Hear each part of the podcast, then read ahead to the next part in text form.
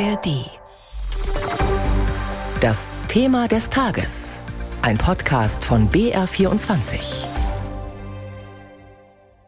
mit Jörg Brandscheid. Das neue Jahr beginnt mit neuen Temperaturrekorden.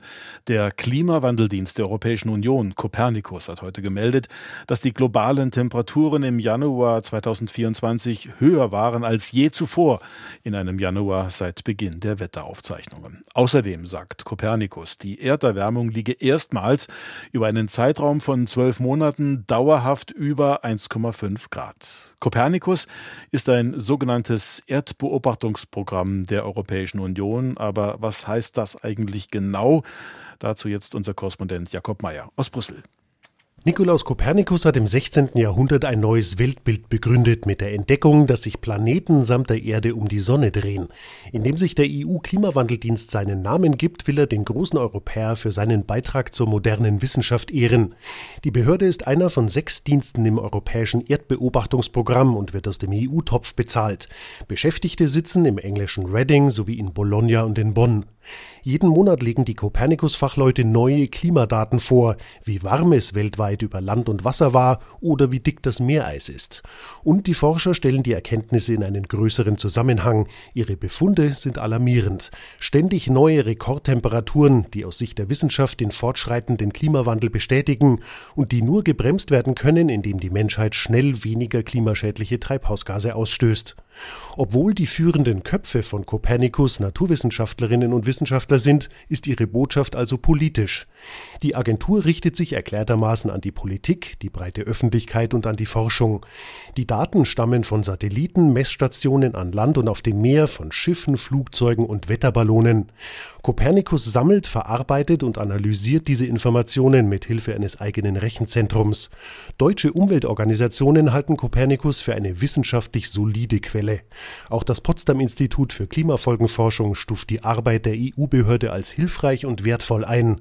Jakob Mayer aus Brüssel und zugeschaltet ist uns jetzt der Klimaforscher und Meteorologe Professor Mujib Latif. Guten Tag, Herr Professor Latif. Guten Tag. Die Copernicus-Forscher sagen, die globale Durchschnittstemperatur lag zwischen Februar 2023 und Januar 2024 bei 1,52 Grad über dem Referenzwert im 19. Jahrhundert. Und Sie sagen, es sei sehr wahrscheinlich, dass wir im Jahr 2024 auch die 1,5 Grad Grenze reißen. Was ist das jetzt eigentlich genau mit den 1,5 Grad beziehungsweise den 2 Grad aus dem Pariser Klimaabkommen? Zuletzt haben wir ja immer wieder mal gehört, es sei noch realistisch, zumindest diese 2 Grad Grenze zu schaffen. Wie schätzen Sie das ein? Ja, vielleicht sollte man kurz erklären, äh, wo eigentlich die 2 Grad äh, herkommen. Und äh, die hat schon in den 1970er Jahren ein Ökonom, William Nordhaus, eingeführt, der später auch den Wirtschaftsnobelpreis bekommen hat. Der hat einfach gesagt, wir sollten eine Temperaturänderung nicht überschreiten, die uns in Bereiche bringt, die wir Menschen in den letzten Jahrtausenden äh, noch nicht erlebt haben. Besser gesagt in den letzten Jahrhunderttausenden. Und das sind ungefähr diese zwei Grad. Wir leben ja ohnehin in einer warmen Zeit. Und wenn wir jetzt äh, nochmal zwei Grad obendrauf haben, verlassen wir sozusagen den Bereich, den wir kennen. Und das gilt es möglichst zu vermeiden. Was spricht denn dafür, was dagegen, dass die Menschheit eine Begrenzung der Erderwärmung auf deutlich unter zwei Grad Celsius schafft? Ja, unter zwei Grad wird schwierig werden. Äh, ich denke, es wäre schon ein Riesenerfolg, wenn man also bei zwei Grad landen würde. Was dafür spricht, ist einfach, dass wir die Mittel dazu hätten. Ja, wenn der politische Wille vorhanden wäre, also wir haben, das Ganze ist ja in erster Linie ein Energieproblem. Das heißt, wir haben genügend erneuerbare Energie auf der Welt, Sonne, Wind und so weiter. Äh, wir haben auch die Technologie, um sie zu nutzen und wir haben auch das Geld. Also daran kann es nicht scheitern. Woran es scheitert, äh, ist der politische Wille. Es gibt sehr viele Länder, insbesondere Länder, die einen sehr hohen CO2-Ausstoß haben, wie China beispielsweise oder Russland, die sich bisher mehr oder weniger verweigern. Nehmen wir alleine China hat einen Ausstoß von fast ein Drittel, also über 30 Prozent tragen sie zum weltweiten CO2-Ausstoß bei. Und die Krux ist eben, dass es völlig egal ist, wo so ein Gas rauskommt, weil das so unendlich lange in der Atmosphäre verweilt, sich deswegen verteilen kann und überall wirksam ist. Und insofern sitzen buchstäblich alle Länder im selben Boot. Die Energie, die Sie da jetzt ansprechen, ist das die größte Baustelle oder gibt es da noch andere, wo man umsteuern soll? Ja, das ist schon die größte Baustelle, denn letzten Endes äh, das Blut der Weltwirtschaft ist ja Energie. Ohne Energie geht ja gar nichts. Natürlich gibt es da noch Verkehr, aber das hat auch mit Energie zu tun, weil da geht es ja auch um die Verbrennung von fossilen Brennstoffen, beim Verbrenner äh, zumindest. Und äh, dann ist da noch die Landwirtschaft selbstverständlich, wo eben auch noch andere Gase rauskommen, nicht nur das CO2, sondern auch Methan beispielsweise bei der Großviehhaltung oder beim Nassreichsanbau Anbau oder auch Lachgas, äh, was zum Beispiel durch die Kunstdüngung äh, in die Atmosphäre gerät. Jetzt sagen die Kopernikus-Wissenschaftler, die aktuelle Erwärmung habe auch einiges mit dem Wetterphänomen El Niño zu tun. Dieses Wetterphänomen schwächt sich aber wohl gerade ab. Macht Ihnen das Hoffnung?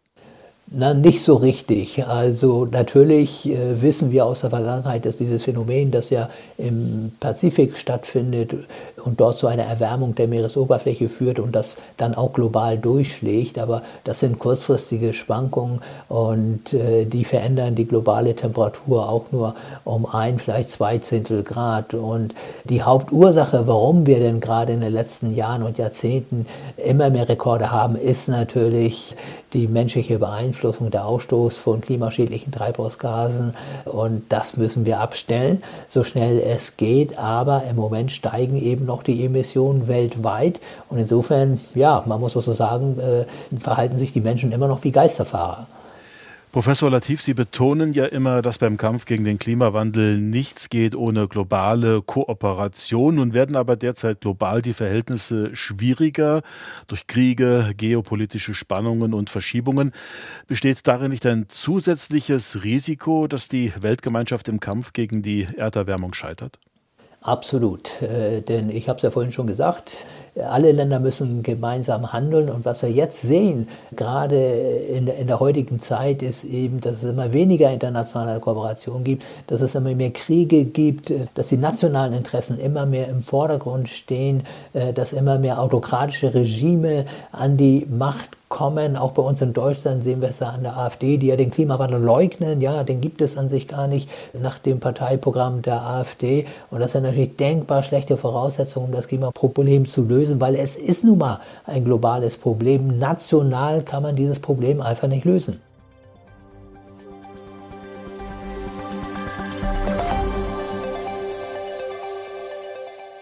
Hallo, wir sind Christian Schiffer und Christian Sachsinger und wir machen den Tech-Podcast Umbruch. Wir erklären, was hinter ChatGPT steckt und lassen die KI das Abitur schreiben. Wir zeigen, wie man sein Haus oder seine Wohnung am besten vernetzt. Oder was unsere Autos alles über uns wissen. Wir reden über Blockchain, Bitcoin, Quantencomputing, Virtual Reality, DALL-E. Wir erklären die großen IT-Themen und zwar so, dass alle es verstehen. Chatbot, Stable Diffusion und Computerspiele. Genau auch über Computerspiele. Umbruch gibt's alle zwei Wochen in der ARD Audiothek.